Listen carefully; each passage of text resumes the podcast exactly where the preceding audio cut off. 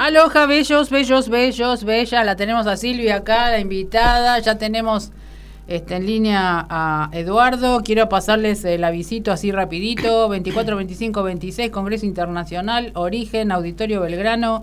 Anclado Nuevo Paradigma, Ciencia, Espiritualidad, Medicina del Futuro, en IG, Origen, el Congreso, ahí le pasan los, los, este, los valores de las entradas, van a venir muchísimos expositores de varios países y el día domingo van a estar los argentinos que vienen también de varias provincias.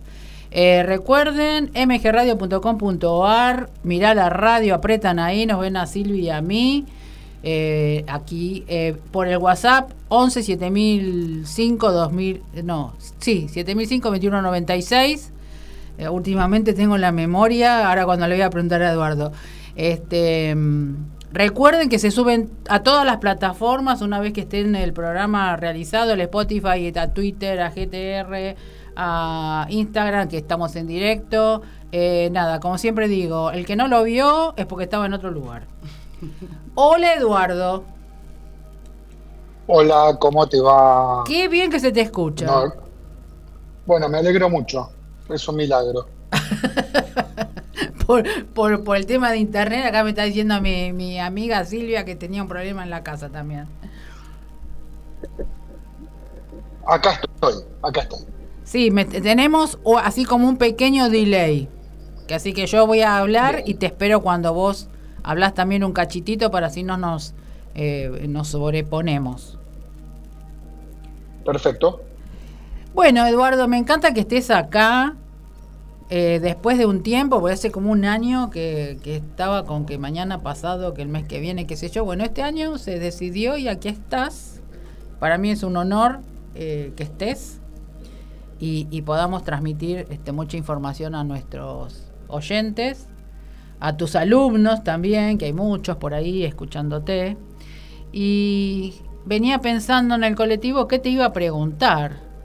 Entonces dije, voy a hacer lo siguiente. Eduardo Melamud, antes de estar con todas estas informaciones y estas enseñanzas, ¿cómo era?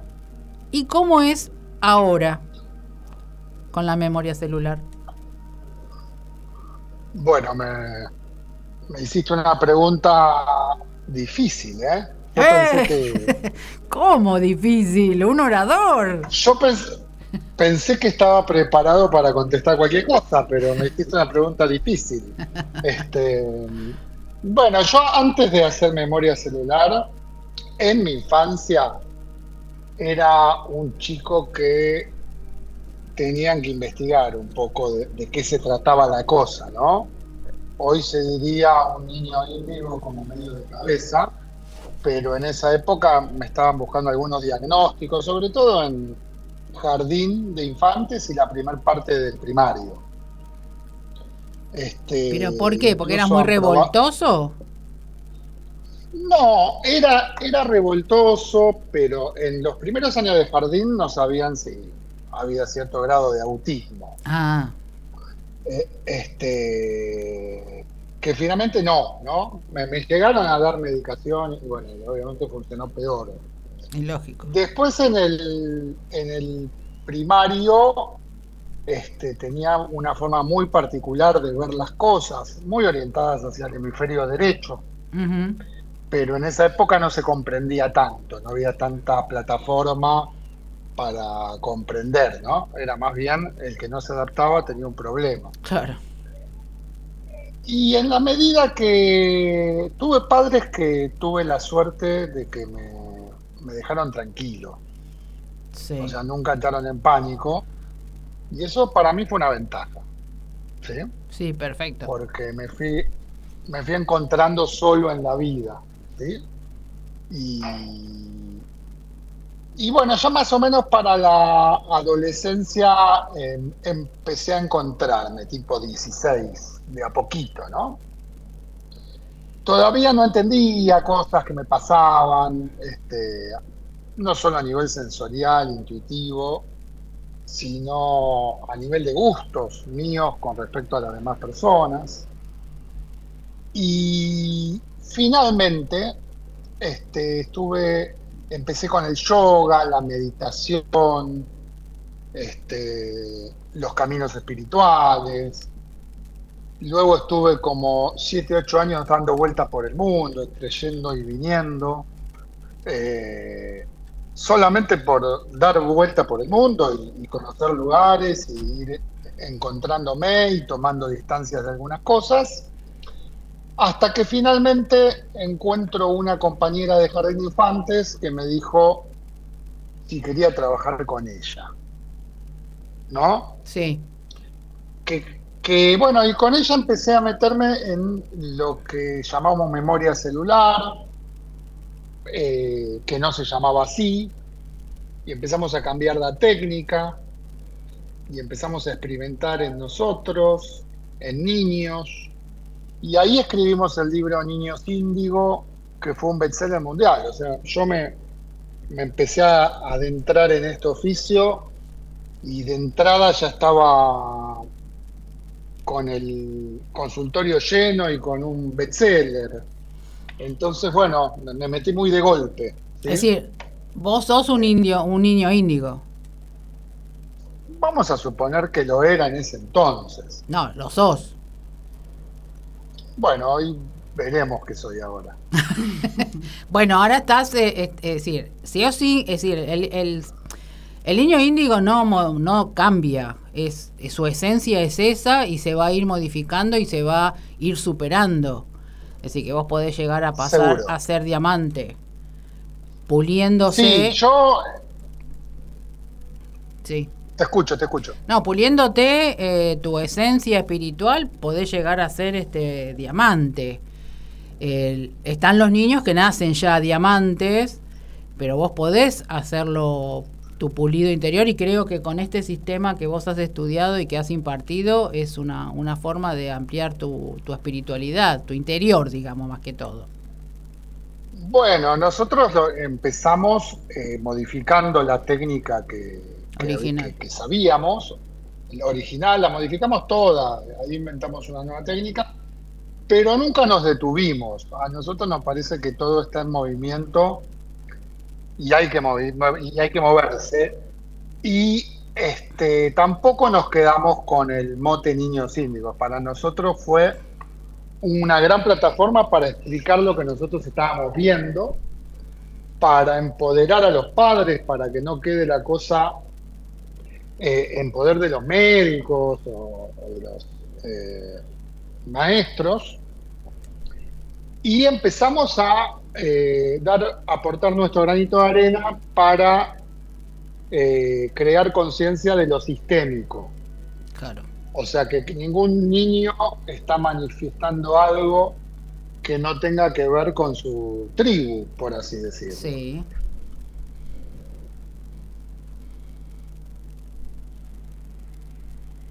Bien, te dejé la palabra. No, digo que sí, que es así, que ahora está todo muy relacionado, la decodificación, la memoria, es decir, están como todo el mundo integrando esto, justamente eh, los patrones y los mandatos dichosos y los ancestros y todas las cosas para, para, sobre todo para los niños que desde el 2012 hasta ahora vienen eh, con el chip incorporado y, que los padres, como dijiste antes, tienen que estar empoderados y tienen que estar conscientes de lo que necesitan sus hijos. Bueno, bueno, de eso se trata, el, descubrir que el niño está manifestando algo que está vinculado al sistema, y que no es que tiene un problema, sino que está manifestando algo y que trae un mensaje para todos los integrantes de ese sistema, ya es empezar, no, no sé si la palabra es empoderarse, la palabra podría ser eh, hacerse responsable de su parte, ¿no? Que me parece que es como, como todo empieza a como todo empieza a encaminarse hacia la evolución. Sí, sí, sí. Sí, lo, es lo más, este, lo más acertado eso en estos tiempos. Eh, uno lo vive con los nietos que son este, increíble la percepción que tienen y cómo eh, muestran ¿no? todo eso que vos estás diciendo y que a mí me pasa que, es decir, por ejemplo, ahora cuando vengo en el colectivo, cómo los padres miran para un costado con, con los chicos y me da una, una cosa, porque digo, te está mostrando algo, te están diciendo algo y el padre mira para el otro lado, o está mirando el celular, ¿no? Que yo también miro el celular, pero cuando me están eh, pidiendo algo, presto atención.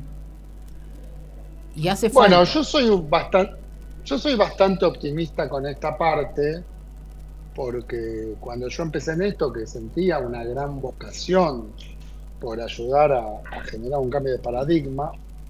Yo creo que con mi grano de arena, obviamente, ¿no? con mi pequeño aporte, yo creo que se va logrando. Yo mm. creo que tanto la educación, el lugar que ocupan los padres, incluso los médicos, los, psiquiatras, los psicólogos, los psicopedagogos, tienen una mirada mucho más holística. Eh, yo veo un proceso optimista. Y más acá en Argentina, que andan un montón de cosas mal, pero las cosas que depende de la gente, las cosas que el Estado no puede hacer por vos, a veces avanzan. ¿sí? Este, eh, que esto lo estoy reflexionando ahora, ¿no?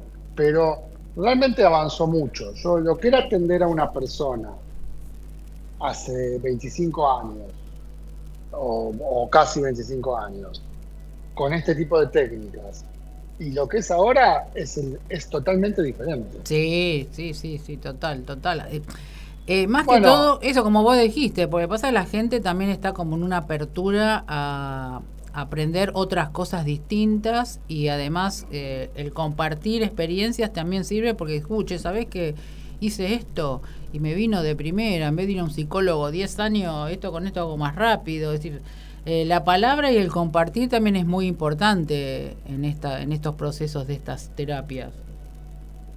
Eso, yo creo que más la gente ahora eh, no cree en nadie, en nada porque se lo impongan. Mm. ¿Se entiende? Sí, sí. Eh, lo que cree es lo que puede sentir, lo que puede experimentar y lo que es una verdad para su interior. Y... Entonces eso no es poco. Y la pregunta, y cuando vos comenzaste con esto, ¿qué sanaste o qué descubriste de vos? Un montón, un montón. Eso es importante. Sí, sí, un montón. De entrada, primero eh, me identifiqué. ¿Sí? Sí. No era ni un bicho raro, ni un error. ¿Sí? Me identifiqué y entendí que estaba todo bien como, yo era. Eso es muy importante. Sí, el amarse.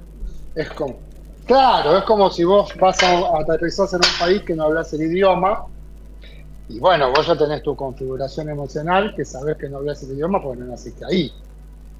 Pero si caeríamos todos de golpe a un país donde todos hablan un idioma y vos hablas otro, vos estarías dudando de que tenés un problema. ¿sí? Claro. Eh, un problema congénito. Entonces, de entrada, el identificarme para mí fue este, entender que no había nada mal conmigo y que mis formas de procesar la información, de conectarme, eh, de razonar, estaban bien. ¿Sí? Eso ya es fundamental. Bien. Eh, lo segundo, después de identificarte, es abrirte, ¿sí? Porque cuando uno no sabe bien quién es, este, en general se autoprotege cerrándose. Entonces lo segundo fundamental y trascendental es abrirme. Y bueno, lo tercero es ver que podía ayudar a otros. Bien. ¿Cuántas cosas sanaste en tu vida? Mm no sé, yo calculo que eh, no sé si se puede cuantificar, si puedo hacer un número de cosas que sané. Pero lo más importante para este, vos. Yo creo que va en base a las tres que te dije. Está bien. Sí, después podemos meter la relación con los progenitores, podemos meter este, eh, los traumas de la infancia, digo traumas por decir, las, vivencias no placenteras. Pero yo creo que todos se encuadran las tres que te dije, ¿no? Eh, reconocerme, aceptarme y poder darlo, dar, dar lo que soy a los demás. Y te hice esta, estas preguntas porque ahora vos tenés que explicar así en forma clara, ¿no? Igualmente son muy claro para hablar, qué es la memoria celular. Entonces la gente va a comprender estas tres bases y cómo funciona la memoria. Bueno, básicamente la memoria celular es un título, en este, como la estamos explicando nosotros, es el título de una técnica. ¿sí? Este, si nos dejamos llevar directamente eh, por las palabras, podría parecer que tiene que ver con la memoria o puede ser que tiene que ver con los celulares. No, bueno, es, un, es el título de la técnica. La técnica memoria celular parte de un concepto de que todo lo que hemos vivido se guarda. O sea, vamos a suponer que vos este, tuviste una caída con la bici, ese suceso a vos te genera una asociación entre la bici, la caída y la emoción que viviste. ¿sí? Que en el caso de una caída, posiblemente fue no placentera. Si fuera que ganaste un torneo, sería placentera. Bueno, eso, de acuerdo al nivel de estrés con que fue guardado, archivado ese recuerdo, puede constituir un trauma pequeño o un trauma grande. ¿Sí? Sí. Entonces, a partir de cuando hay trauma, ya sea pequeño o grande, empezamos a, con respecto, por ejemplo, a la bicicleta, a tener comportamientos compulsivos. ¿Sí? Que es, por ejemplo, no sé, que nos inviten a andar en bicicleta y no querramos, pero no porque lo estamos eligiendo, sino porque nos genera, nos genera un rechazo. ¿sí? Entonces, este ejemplo de la bicicleta es para darte un millón de microejemplos. Sí, claro. Hay traumas no solo visibles, sino invisibles. Sí. Entonces, claro, viste que siempre nos dicen hay que abrir la mente. Claro. En realidad, abrir, abrir la mente es sacar los objetos condicionantes. Exacto. Y la memoria celular, si me preguntás qué hace concretamente en el individuo, es detectar el hecho, la creencia, la emoción, bajar la carga de estrés y lo que busca es que la persona pueda elegir sin ese condicionamiento. Porque a uno podrá no gustar de la bicicleta, pero por lo menos que no sea por, un, por una reacción, sino que sea una elección real. Ahí, ahí vamos. A ver por qué te lo digo, pues mi amiga Silvia, que está acá al ladito mío, cuando vos dijiste lo de la bicicleta, le vino a la memoria y a mí también la caída que tuvo de la moto, pues ya tuvo dos, ¿no? Tuviste dos caídas feas, te digo. Este, La primera fue un día de lluvia que iba a venirme a ver a mí, a mi cumpleaños, que no llegó porque se, se mató. no le pasó nada grave, pero se... Y la segunda fue lentamente, la llevan puesta una, una, un auto, le arranca el, el espejo y le toca de atrás la rueda y ella cae. Y cae tan mal que se rompe el hombro, se te quiebra, ¿no? La clavícula. Entonces ella, claro, cuando puso la, cuando vos dijiste bicicleta, le vino a la memoria eso y a mí también. Es decir, ¿cómo lo relacionamos? Porque después lo hablamos con ella. Eh, ¿Qué le están mostrando para estas caídas de, de moto? Porque ella es muy este, responsable cuando maneja. Entonces ahora que estás vos, te vamos a, preguntar. ¿Te vas a usar la memoria celular? Bueno, a ver, eh, obviamente le mando un saludo a Silvia, ¿sí? Este, y bueno, para poder meternos en eso, ¿sí? Primero tendríamos que ver fundamentalmente si hay un trauma, porque si Silvia, más allá de todo lo que me contó, imaginemos no, que ahora se anotó en una carrera de motos con obstáculos, sí. querría, querría decir que ella no está condicionada por eso que le pasó, ¿sí? Sino que eso que le pasó fue un disgusto, un contratiempo, pero no le trajo ninguna consecuencia con respecto a subirse una moto. No, sí sigo andando en moto. Bien, pero se entiende lo que digo, porque no todas las cosas que no pasan quedan guardadas como traumas. Claro, eso, eso iba a preguntar. Claro, eso lo iba a preguntar, porque hay gente que le tiene miedo al agua, pero sigue nadando. Y vos decís, pero entonces no tiene trauma. O sea, bueno, si tiene miedo, sí. Si tiene miedo, sí. Aunque vaya al agua, se podría trabajar el miedo. Pero si no tiene ni miedo y sigue nadando, por más que lo haya mordido un tiburón, no hay nada que trabajar. ah, ¿Se entiende? lo, mismo. Me caí, pero sigo andando en moto, es lo mismo. No, no, no hay nada. Y, y si, claro, si no tenés miedo y no te trae ningún contratiempo, realmente no vale la pena meterse ahí. Pero no puede ser algo inconsciente. ¿Qué cosa? Una memoria que tenga de algo de inconsciente, que haya pasado ella un trauma, digamos, pasado, ancestral, que ella lo tenga bloqueado y que lo esté mostrando en esto, o es solamente una casualidad. Lo que pasa es que, no, vos me estás preguntando, acá hay dos preguntas. ¿sí? Una es, si dentro de una causa y efecto, ¿sí? Mm. No hay una correspondencia con el accidente y un mensaje. ¿sí? ¿Sí? Eso es una cosa. Otra cosa es si ella tiene algún trauma después de ese accidente con respecto a manejar motos. Ah, entonces. Me, seguís a donde voy. Sí, sí, por eso. Entonces, si vos trabajás la memoria, es relacionado a un trauma que haya quedado de una situación. O sea, se puede trabajar, en, no sé, por ejemplo, una persona dice, siempre me tocan parejas que no quieren compromisos. Sí. ¿Sí? No recuerdo cuál fue mi primer trauma, pero se puede eso se puede trabajar, porque hay un hecho que se repite, ¿sí? Y ella no elige elegir a este tipo de parejas, pero este, se le repiten las historias. Ahí se mm. puede trabajar. No es que necesariamente buscamos un trauma, a veces se busca un mecanismo familiar o un mecanismo heredado. Claro. ¿Sí? Eh, es decir, eh, ahora, si la. Sí. No, me, me vas aclarando porque la descodificación o la biodescodificación es distinta. Es decir, son dos cosas distintas. Y lo que me estás abriendo a mí ahora es que no es lo mismo memoria celular que descodificación o biodescodificación.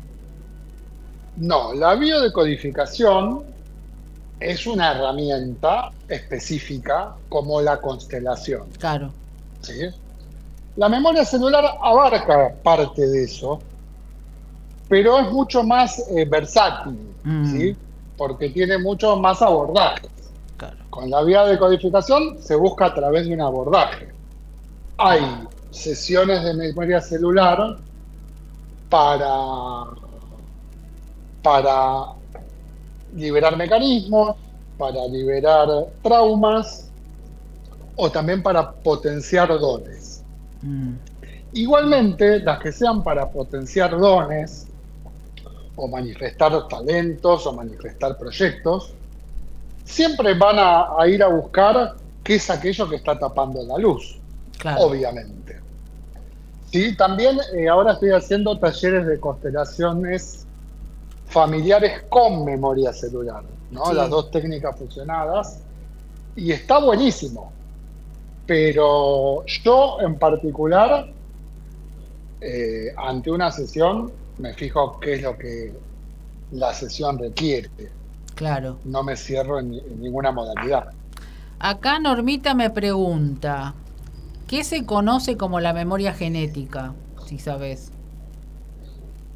Bueno, la memoria genética entiendo que es que si vos tenés, por ejemplo, cuatro hermanos mellizos, eh, cuatrillizos, perdón, este, por más que estuvieron en la misma panza, en el mismo momento, con la misma madre, con la misma situación, cada uno tiene resabios de la misma genética, pero se le despertaron como diferentes códigos.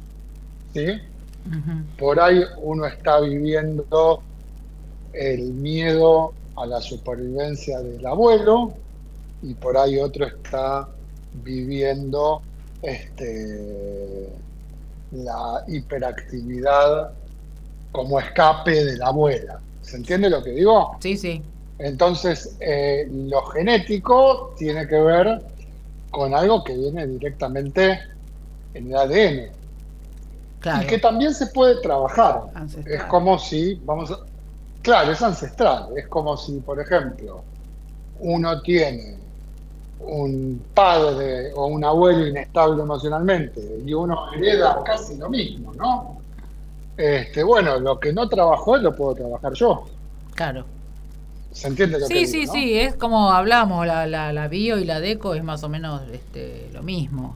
Trabajan... Eh, es que quizás como que sí, todas este tipo... Sí, está todo como Todos este tipo de técnicas, sí, son para integrar este, la forma que trabajo yo, que trabajo hace muchos años, es integrar un montón de recursos. De hecho, lo que yo enseño, que es un método a mis alumnos, es un método para que hagan pie en algo tan grande y hermoso, pero si me ven hacerlo a mí, yo le agrego otras cosas que, este, que no están en el método, ¿se entiende? Sí, sí, uno va agregando. Por eso voy a volver al punto uno, cuando yo te dije, vos sos índigo, por eso vos agregás cosas que no están escritas y que vienen desde otro lugar. Justamente vas integrando y vas modificando lo que vas, este, lo que aprendiste, porque sabes que ya en estas épocas eh, no va a ser tan útil, sino que va a ser útil otras cosas, otro, otra metodología dentro de lo mismo, ¿no? para primero para la persona que va a estudiar y que por ahí no tiene todavía esa esa cabeza abierta totalmente y se va a ir abriendo de a poco. Entonces, una bueno, somos sí, perdón. No, no, no, eh, habla. Sí, sí, sí, sí. No, decía que somos muchas las personas que dentro de un ámbito, ¿no? específico este, por eso yo dije que para mí fue importante descubrirme quién soy. Porque yo me di cuenta que muchas veces vivía en el futuro. Sí, es así. Y cuando uno vive en el, vive en el futuro, vive desfasado, a, unos, a no ser que uno sepa que vive en el futuro. Claro. Entonces, si uno sabe que está viviendo en el futuro, puede preparar lo que viene. Ahora, si uno vive en el futuro sin saberlo, se cree un incomprendido crónico y con derecho a victimizarse. Te voy a hacer una pregunta inusual, ahora con lo que decís. Eh, ¿Te consideraste en algún momento, si es que sabes el concepto, un Golkin? No sé, no, no sé qué es un Golkin. El Walking es el que justamente sabe del futuro y vive en el presente y hace esos cambios de normativas. Por eso te pregunto si vos en, eh, algún momento te has sentido, es decir, más allá de que te sentís distinto, como muchos nos sentimos distintos, pero estamos viviendo esta parte energética del planeta, que te haya sucedido esto, que vos has visto cosas del futuro, vos viéndote, ¿no? En ese lugar y trayendo esa información a lo, a lo actual, al hoy. Sí, no me gusta decirme ni que me siento distinto, ni que me siento un ser del futuro. Lo que sí me ha pasado es que en la lectura del campo akáshico, por así decirlo, este, me conecto más con lo que está viniendo que con lo que ya pasó. O sea, no sé si, si los demás viven en el pasado, este, más que uno viva en el futuro. ¿Se entiende lo que digo? Sí, sí, sí, no, vivís el hoy, pero hay con unas líneas, se le dicen líneas paralelas. Pero no, hablo que digo, vivo el presente porque estoy aquí ahora y estoy. No, no, soy. Tengo ansiedades como todo el mundo. No me refería a eso. Sí, sí. Me refiero que nosotros, cuando vemos las noticias, son las noticias de ayer. Un ejemplo de ahí, ¿no? Y cuando uno está percibiendo en tiempo real lo que está pasando, si no sabe que eso le está pasando, pareciera que está viviendo otra realidad que los demás. Sí. Si uno ya lo sabe, aprende a manejarlo. Eso quería decir Y esto le pasa a muchos chicos. Volvamos a los chicos de ahora. Sí. Los chicos de ahora perciben cosas que muchas veces los adultos no, se las corroboran y el chico siente una disociación, ¿sí? Siente que no puede confiar en los que le tendrían que dar seguridad y se entran a poner ansiosos, ¿sí? Sí. Y en realidad, este, bueno, todo esto se arregla con conocimiento, pero no conocimiento de, estudio, conocimiento de conexión, ¿sí?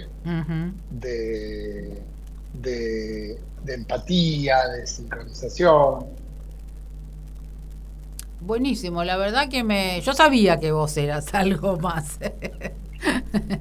Pero este buenísimo porque eh, bueno, yo eh, eh, como muchos estamos en el, en el tema energético y a mí como me apasiona todo esto y, tengo esta tengo digamos no sabes a veces cómo decirlo porque si decís un don ya te empiezan a juzgar viste entonces digo bueno absolutamente aparte es, lo que hay. a veces este, es lo que hay exactamente ya no, no. Viene con ese tema así, ¿y vos qué sos? Y yo me quedo a veces, pero me miro y digo, ¿y yo qué soy? Y yo soy.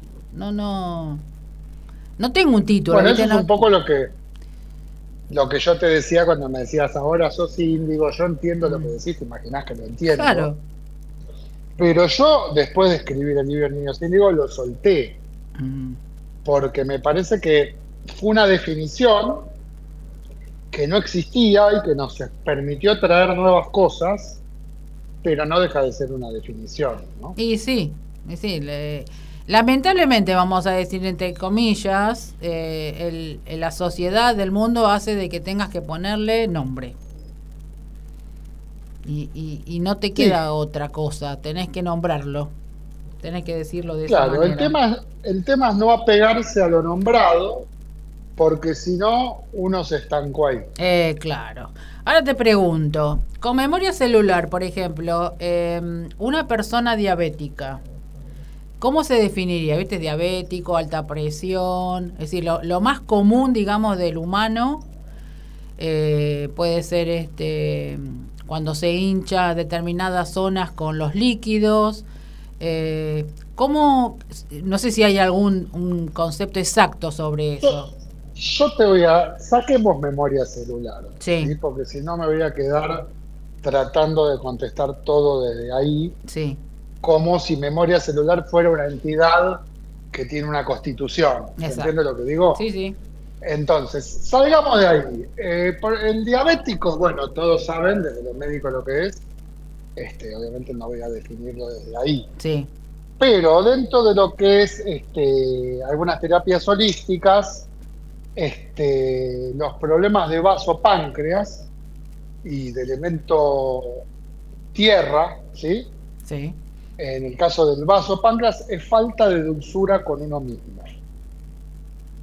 Exacto. Por eso, eso, las definiciones así, viste, cortas que vos ya sabés qué son. Porque a veces las personas no lo comprenden. Si bien en las redes hay muchos dibujitos y muchas cositas, pero al menos eh, que comprendan que es de esa, esa manera, ¿no? Porque a veces... A mí me pasó... Bueno, eh, em, se me habían hinchado los pies, yo justo había ido a una conferencia de decodificación, iba a hacer la pregunta y justo la chica de al lado pregunta y cuando le contesta, que venía del lado de la madre por, lo, por, el, por todo lo líquido y qué sé yo, ahí, ahí fue como automático, se me bajó el chip y se me desinfló todas las piernas.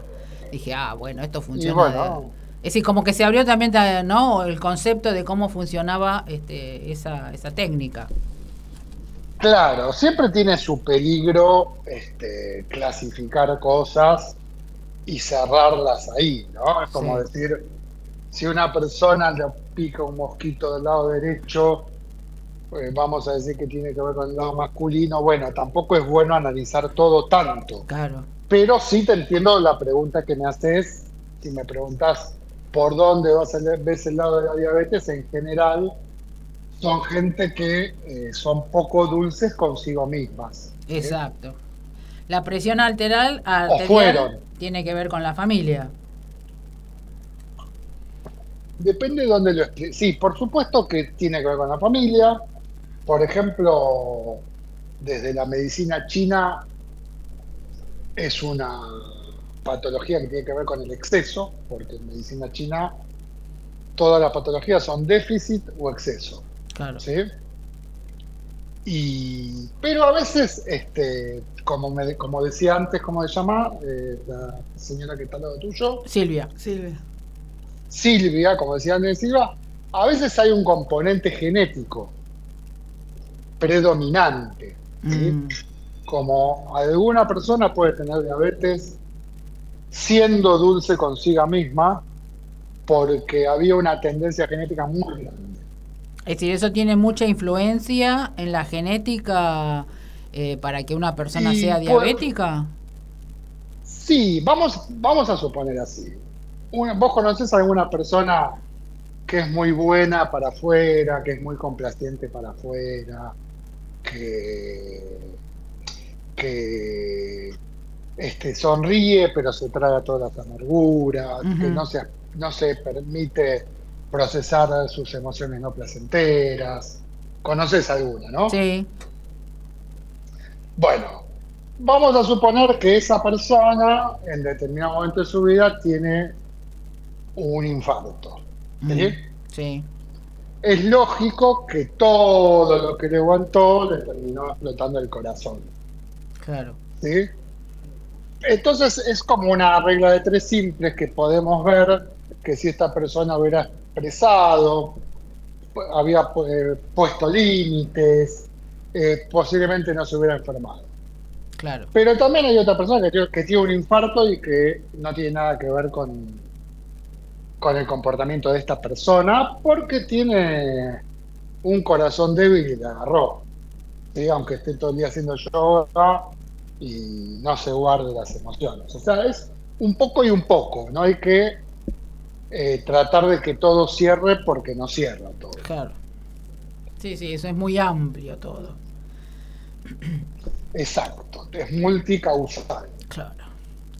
Eh, acá Sergito de Nordelta dice, muy buen entrevistado. Vi un video por YouTube del tema de memoria celular. Hablaban de unas capelinas que ayudan a reparar. ¿Me podría ampliar sobre esto porque el video adolecía de esta info?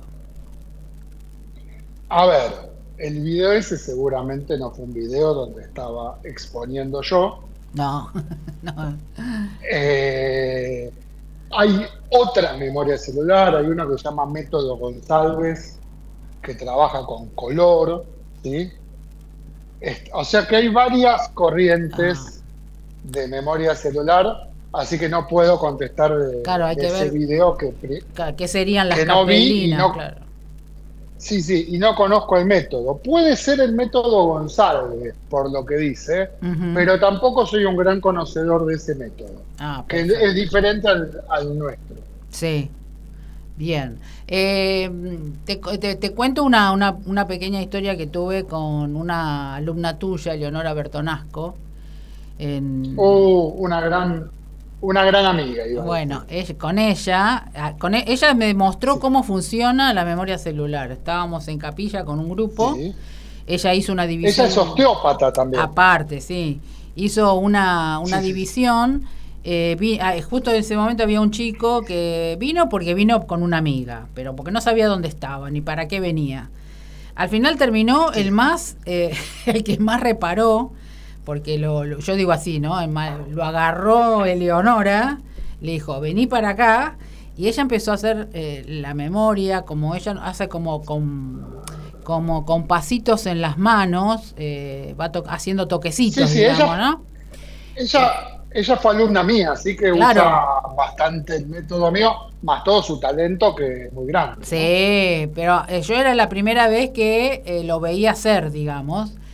Y sorprendió, primero sorprendió a todo el mundo, y yo me quedé sorprendida porque este chico venía eh, muy enojado, tenía este, problemas visuales por una mala praxis que le habían hecho un, este, un médico en los ojos y estaba por perder, ya lo poco que tenía lo estaba por perder. Y entonces estaba muy enojado. Cuando ella comienza a hacer todo este proceso, el chico se pone a llorar, pero seguía con, una, con un enojo. Entonces ella siguió trabajando, trabajando, trabajando, hasta que logró que él eh, gritara, con unos almohadones puso, eh, todo lo que le tenía que decir a ese médico por lo que le había hecho. Eh, a lo que voy es cómo trabajó a él, digamos, para poder sacar eso que tenía tan profundo, porque te venía desde cuando él tenía 12 años. En este momento el chico tiene 30. Es decir, cuántas cosas se había guardado eh, que no lo había dicho y cómo se lo dejó. Además, cómo, cómo hizo y cómo se fue, porque después el muchacho no se reía ni nada y había cambiado la cara totalmente. Al otro día se le hincha la pierna, la rodilla. Entonces eh, quedamos que, claro, el conflicto lo envió a la parte más baja, hizo otra vez una, una, la técnica se le desinfló bastante, se le deshinchó bastante, no, no era lo que ella esperaba, pero bueno, el chico ya estaba eh, muy contento porque se sentía como un alivio fue. Es decir, todo ese enojo que tenía y todo lo que, lo que tenía que hacer. Eh, yo después perdí contacto con él porque él es de, es de una localidad de Córdoba y no sé cómo habría estado porque él se tenía que volver a hacer una operación a ver si podían corregir algo de lo que había pasado. Eh, pero bueno, lo que voy es cómo eh, esta, esta técnica funciona tan, aparte, eh, efectiva al momento, Porque ahí fue al momento, de un día, un día y después al otro día. eso es lo que me llamó mucho la atención. A ver, fue efectiva al momento en una situación atípica, porque vos me contás que Leonora medio improvisó un grupito, vino gente que no sabía ni a qué venía. Y fíjate que en cuestión de segundos llegó al foco del conflicto y liberó un montón a este chico. Vos, eh, o sea, estás dando un ejemplo cabal, que a veces a mí no me gusta contar estos ejemplos, que tengo varios por día de estos porque, porque pareciera como mágico, pero no es mágico. No, no es mágico. Es una técnica muy precisa. Exacto, exactamente. exactamente. E, eso es lo que más este, impactó, digamos. Eh, además, las otras personas que estaban también tuvieron pequeñas cositas, no tanto porque no había traumas, digamos, pero porque fue más, se enfocó más en él, obviamente eh, cómo definió los grupos, los nombres de los grupos, que ahora no, no, no, no me acuerdo, pero ella me, yo tengo un poco de conexión y nos mirábamos y decíamos por otra persona que había eh, sobre el tema del ego, y yo digo, sí, y qué casualidad que esta persona eh, se retira del lugar antes, ¿no? Se escapa, digamos. yo no sé si... Ah, es decir, también fue una enseñanza para mí, ¿no? Algo, otro tema, pero se escapó también así que no sé si ahí también hubo un, trabajito, ¿no? Con, lo que hizo Eleonora. Eh, por eso digo, que qué buena técnica eh, para las personas que de pronto no, conocen bien. Como vos decís, hay un montón de, formas y cada uno lo maneja con esto, con el color, con las capelinas o con otras cosas. Eh, pero bueno, vos sos este, el que conozco por ahora. Después no sé, pero me parece bárbaro lo que haces y lo que estás impartiendo, eh, más que todo con, toda la gente que, está estudiando eh, y que va a ir avanzando. Por supuesto, por supuesto que sí. Decime, eh, para los que nos están escuchando, vos vas a dar cursos en marzo. En marzo empiezo un curso el martes 7 que va a ser todos los martes de 9.30 a 11 horas por Zoom. Va a ser online.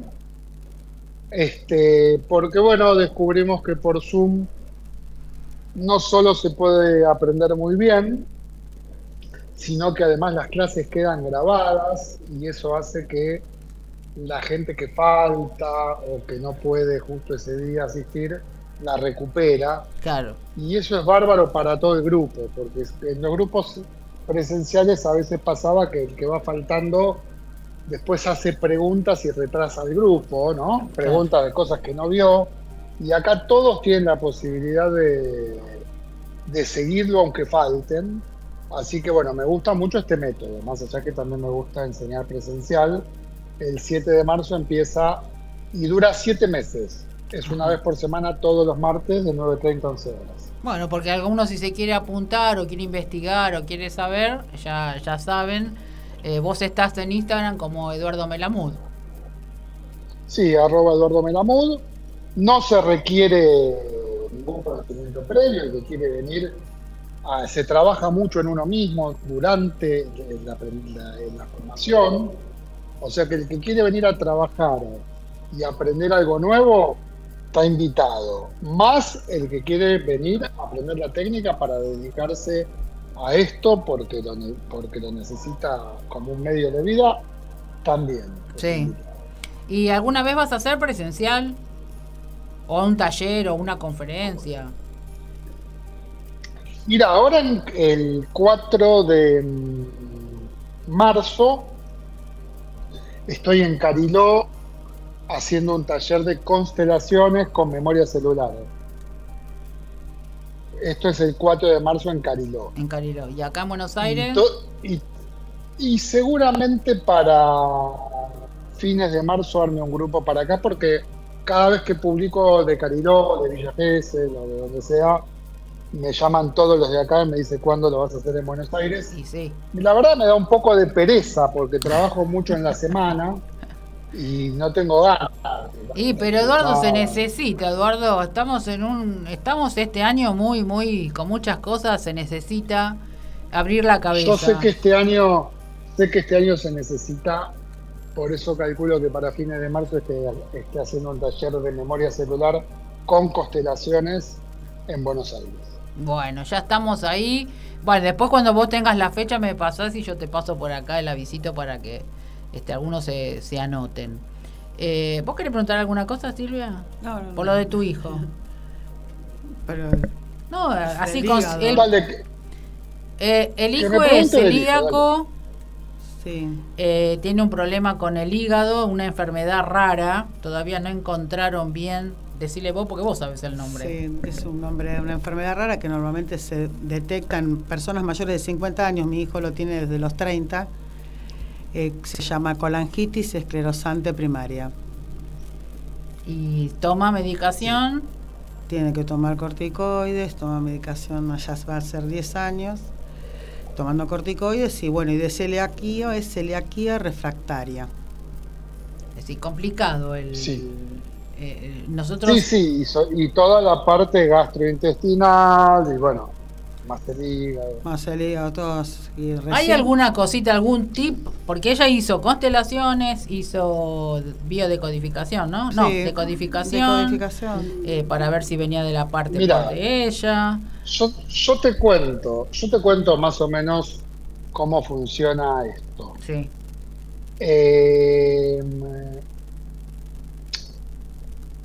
los problemas físicos, ¿sí? Eh, así de este tipo, bueno, obviamente uno tiene que ir al médico. Puede ser un médico alópata, puede ser un médico chino, puede ser, pero hay que ir a un especialista. ¿Qué quiere decir un problema físico? Cuando un problema llega al físico, ya atravesó la energía y las emociones. ¿Sí? Sí. Entonces, si vos tenés una manzana negra en un árbol, por más que le ponga fertilizante, esa manzana ya está en la manifestación. Claro. ¿Se entiende? Sí, sí. Entonces, en casos que la persona ya tiene un problema declarado en el físico, eh, no es que lo vamos a curar haciendo memoria celular, tiene que acudir a el médico que le elija, el tratamiento que le elija. Con memoria celular lo que se puede hacer es trabajar su parte emocional, ¿sí? para trabajar qué provocó en la energía esto, más allá que después hay algo que ya maduró y lo tiene que atender con el médico, y se puede también trabajar su parte emocional para que pueda conectarse con todo lo que sí puede hacer y lo que sí puede comer a pesar de esto, y, y no estar como padeciendo este, la parte negativa de todo esto. ¿Se entiende, no? Sí, sí, sí. Porque si no, si no mentiría, estaría diciendo que con la memoria celular lo vamos a curar y, y no, con la memoria celular lo podemos ayudar a evolucionar, a entender el mensaje y a estar más estable emocionalmente para afrontar esto. Pero yo diría, ¿no? Es mi pensar y me hago cargo. Puede llegar a sanar la enfermedad sabiendo de dónde viene. Seguro que sí y puede ayudar. Un psicólogo, memoria celular, la Sí, cuando se enfermó, lo primero que le dijeron que haga terapia y nunca quiso hacer terapia. Él no quiere hacer nada. Em, empezó con una biodecodificación y lo que él dice, lo que le pasó en el pasado no le puede enfermar, entonces está ahí quedó. Bueno, bueno, pero vos fijate que, por ejemplo, los intestinos que están muy vinculados con el asimilar el alimento, este, en este caso, no quiero hablar de tu hijo, pero en un caso como este, la persona no está recibiendo el alimento que le están proponiendo, ¿no? Eh, con esto de no quiere hacer nada. O sea que hay algo que está vinculado este, con no poder recibir el amor, ¿no? Exacto. Ahí mm. quería llegar. La disociación, que yo le digo a Silvia, y además que esto viene por parte del padre, la falta de amor, la falta de apoyo, la falta de contención, etcétera, etcétera, que provoca esto, que más allá de la, la enfermedad en sí, es decir, mi pensar siempre digo, si esto es algo que realmente es raro y que no se encuentra, es porque no está encontrándose él mismo. Obviamente, obvio que yo no estoy hablando de el hijo de Silvia porque no lo conozco. No, yo estoy siguiendo la charla y estamos teorizando sobre. Claro, sí, toda la teoría, Pero es interesante porque de esa manera uno eh, va ampliando más eh, los conceptos. Porque a veces eh, te querés analizarlo, querés eh, saber, pero también, como yo le decía a ella, también tiene que ver que si él no quiere la ayuda, si él no quiere ayudarse, es muy difícil del otro lado este, hacer, por más que ella haga todo lo que eh, haga. Una, una persona no quiere recibir el amor, que es la ayuda. Por otro lado, no quiere recibir la harina de trigo, no la puede asimilar. Por otro lado, no puede metabolizar ¿Se entiende lo que digo? Sí, sí, Hay algo Que, en diferentes planos están alineados y se bloquean mutuamente. Vuelvo a repetir, no conozco a tu hijo, estoy hablando de la teoría de lo que estamos hablando. Claro, sí, sí, sí, sí. Sí, sí, sí. No, eso quedó, quedó bien claro, sí, sí. Este, cada caso es un, un, mundo, pero en definitiva siempre terminan en un punto de inflexión para todos igual. Eso lo veo, yo lo veo así, ¿no? Eh, porque siempre... Sí, sí, sí. Eh, siempre hay un punto que está tapando la luz. Claro, y sí. Eh, sí, sí, sí, totalmente. Es, algo que, que, se interpone entre la salud y uno. Exacto. Eduardo, no sé, no sé, ya se nos fue el programa. Eh, eh, siempre pasa esto, cuando estás arrancando ya te tenés que ir. Eh, Mira, ya pasó casi una hora. ¿eh? Y sí, por eso te digo, cuando, cuando ya se está poniendo caliente el tema, te tengo que decir, y se nos fue el programa, si es así. Es, es, es, cuando más interesantes están las cosas y además es como que en la radio decimos queda todo en la parrilla, porque es una forma de de pasarlo para otro día, otro momento cuando tengas también eh, libre y seguir hablando de todos estos temas y de todas las cosas nuevas que puedas integrar en, tu, en tus cursos. Eh, a todos le decimos esto, ya pasó Eduardo a dónde lo pueden encontrar, después eh, pueden escuchar el, el videíto. Además vos tenés en YouTube, ¿no? No te pregunté. Sí, sí. ¿Qué figura está? YouTube? Sí, vos tenés figuras como Eduardo Melamud así en el YouTube. Tengo una pequeña página, pero no la uso para trabajar. Ah. Subí algunos videos de que me hicieron entrevistas, pero subo canciones que compongo, lo uso más socialmente. Tengo Instagram y Facebook. Ah, bueno, bueno, entonces ya saben, tú vas a tener que empezar a usar el YouTube, Eduardo. Bueno, si vos me lo sugerís, eh, yo te voy a hacer caso. Y porque, la, ¿sabés qué pasa? Eh, es como que esto que pasó de la pandemia, la gente se empezó a acostumbrar mucho con el tema de las redes. Y el YouTube es uno de los medios, eh, justamente esto, de ver los programas o escucharlos en los momentos que, tienen libre. Y parece que no, pero sirve muchísimo eh, para esto, ampliar la cabeza, abrir la cabeza y, saber que hay otras terapias, si bien se conocen, pero no todo el mundo tiene conciencia de la cantidad eh, de métodos que hay sacando todo lo que es tradicional en psicología, ¿no? que se puede hacer desde otro lugar. Y el YouTube eh, ayuda mucho. Además, eh, no solamente eso, sino que vos tenés todos tus este, eh, alumnos. libros. Los libros, que de pronto también le puede interesar a muchos. parece que no, pero son informaciones que tienen que empezar a salir a la luz. aunque vos digas que no es tan, es decir, como que me da la sensación como que sos humilde, ¿sí? Pero no tanto, no seas tanto. Empezá a transmitir más eh, esto porque hace falta, y sabes qué, para los chicos. En este momento es muy importante el tema de los chicos. Hoy mi nieto me dice, le digo, ay, Santi, vas a empezar el colegio. No quiero ir al colegio, me dice. Mm. Me aburro en el colegio. Le digo, sí, ya lo sé, Santi, decir eh, él es un chico también que viene con todas las pilas, el chiquitito que viene con todas las pilas, y se aburren en el colegio porque la educación es lenta.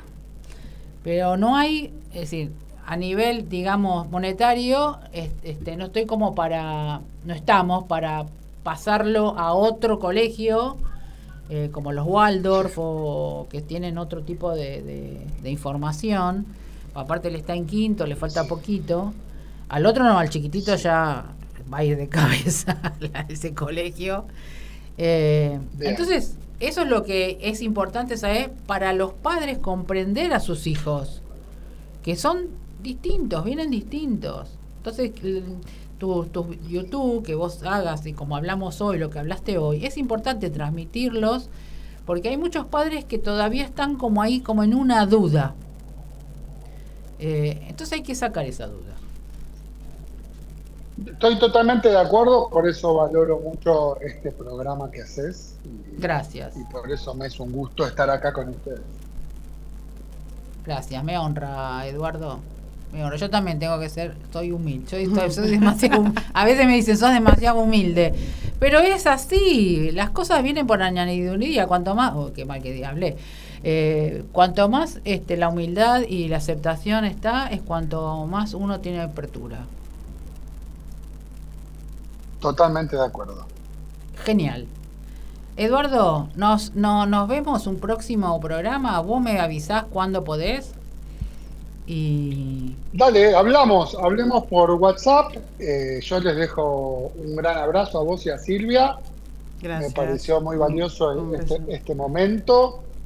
Silvia, vos podés creer que cada vez que viene alguien la uso de la uso de, de conejilla porque no hay una cosa que no le haya pasado a Silvia. Siempre sirve para el toque. Bueno. Bueno, debe ser también una, una prepara, prepara material para los programas. Exacto, exacto. Gracias, Eduardo. Te mando un beso grande, saludo a toda tu familia y, y realmente un honor de que hayas estado y que sigas eh, en, esta evolución. Bueno, y un beso para Esperamos tu taller. Eso. por supuesto, va, a estar en marzo. Dale, dale. Un besote enorme. Beso. Otro. Gracias. Bueno, gente, escucharon a Eduardo, una persona muy sencilla, muy humilde, este, sabe mucho. Eh, ya digo, yo tengo el ejemplo de Leonora eh, presente, que así que el trabajo que ha hecho es eh, muy importante. Y bueno, sería todos los que quieran sanar una emoción, ¿no? Un, un trauma. Vos no te quedaste traumada con la moto. Seguimos andando. Seguimos andando en la moto. Que mi hijo me dijo, ¿vos en la moto? ¿Qué haces arriba de la moto? este, para mí también algo nuevo, ¿no? Eh, no tienen que tener miedo. El miedo es mental. ¿No es cierto, Silvi? Sí, sí. Vos que, que, la pasaste, vos cuando subís a la moto, ¿te agarra ese miedo o algo de decir, ay, me voy a Ni me acuerdo. Claro, bueno, ella es especial. Silvia es especial, se le borra el chip al toque. Ya, no, sé, no me acuerdo qué pasó ayer. ¿Ve? Eso es lo que tenemos que hacer, Silvia. Borrar el chip de la memoria de que hice ayer. o qué hice o qué voy a hacer. Entonces así te aceptamos nuestra vida y andamos. y andamos. Gente, les mando un beso enorme. La semana que viene vamos a tener a Mariel Alquimia Mariel, que es una chica de Junín que va a estar justamente en este congreso que yo les estoy pasando el dato. Eh, ella habla todo sobre el tema intestinos que tienen relación con la cabeza, el cerebro. Y nos va a dar una, unas cuantas pautas, que así que los espero. El miércoles que viene y después va a estar ella el primero de marzo, que así que va a estar dos programitas seguidos. Estén atentos porque va a estar muy buena la información. Os amo a todos. Silvia, os amo a todos. gracias. Nos vemos el miércoles que viene.